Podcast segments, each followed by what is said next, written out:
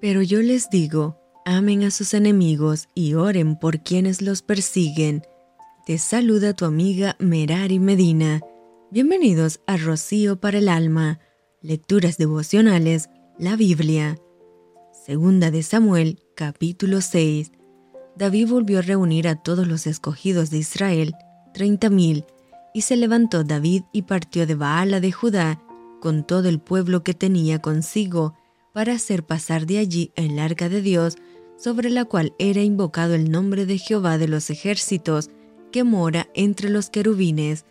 Pusieron el arca de Dios sobre un carro nuevo, y la llevaron de la casa de Abinadab, que estaba en el collado, y Usa y Ahío, hijos de Abinadab, guiaban el carro nuevo.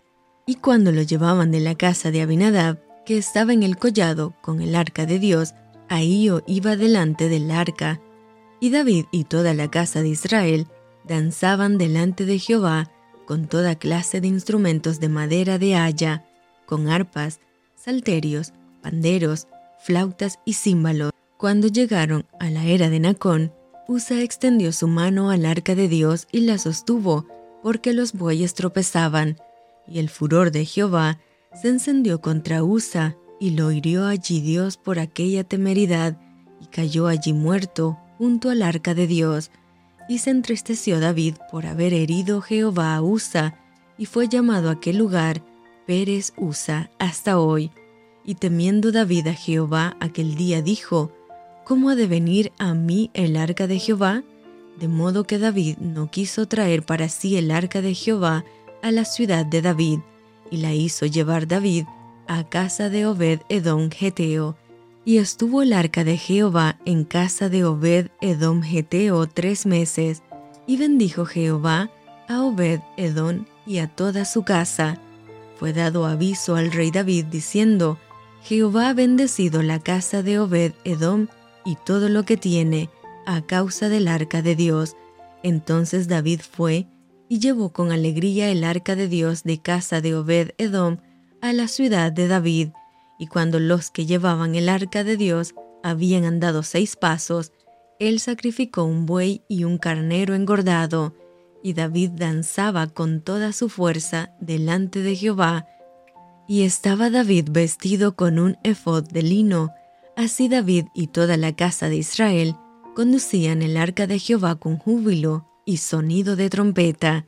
Cuando el arca de Jehová llegó a la ciudad de David, Aconteció que Mical, hija de Saúl, miró desde una ventana y vio al rey David que saltaba y danzaba delante de Jehová, y le menospreció en su corazón. Metieron pues el arca de Jehová y la pusieron en su lugar en medio de una tienda que David le había levantado. Y sacrificó David holocaustos y ofrendas de paz delante de Jehová.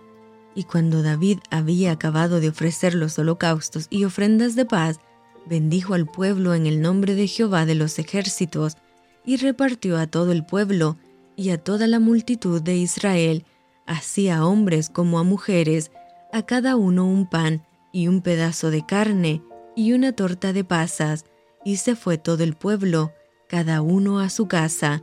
Volvió luego David para bendecir su casa, y saliendo Mical a recibir a David, dijo, Cuán honrado ha quedado hoy el rey de Israel, descubriéndose hoy delante de las criadas de sus siervos, como se descubre sin decoro un cualquiera.